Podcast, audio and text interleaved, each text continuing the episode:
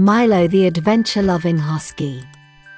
In a snowy village nestled at the foot of a magnificent mountain, there lived a Siberian husky named Milo. He was no ordinary husky, he had a dreamy pair of sky blue eyes that sparkled brighter than the stars themselves. Milo was known throughout the village for his love of adventures.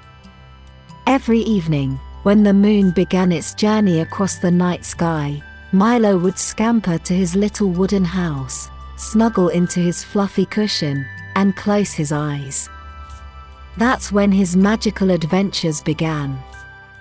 One night, as Milo dozed off, he found himself in a land filled with candy colored mountains and sparkling streams of lemonade. Milo couldn't believe his eyes. But before he could explore, he heard a faint cry for help. Help! Somebody, help! Following the sound, Milo discovered a group of tiny rainbow colored rabbits stuck on a candy coated tree.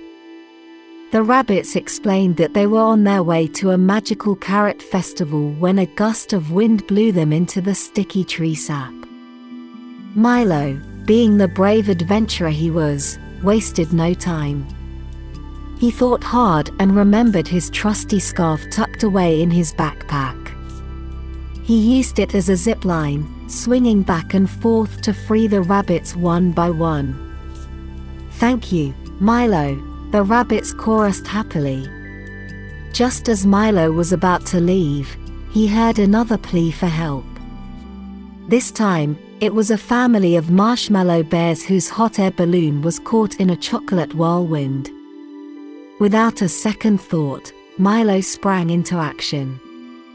He found a giant candy cane nearby and used it as a lasso to pull the balloon out of the whirlwind. Yippee!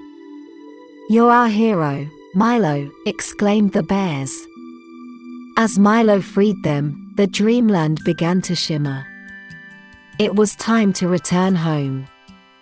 Back in his cozy house, Milo woke up with a jolt, panting and wagging his tail. He couldn't wait for the next night's adventures. Milo drifted off to sleep with a smile, knowing that in his dreams, he was a fearless hero, saving creatures and making the dreamland a better place.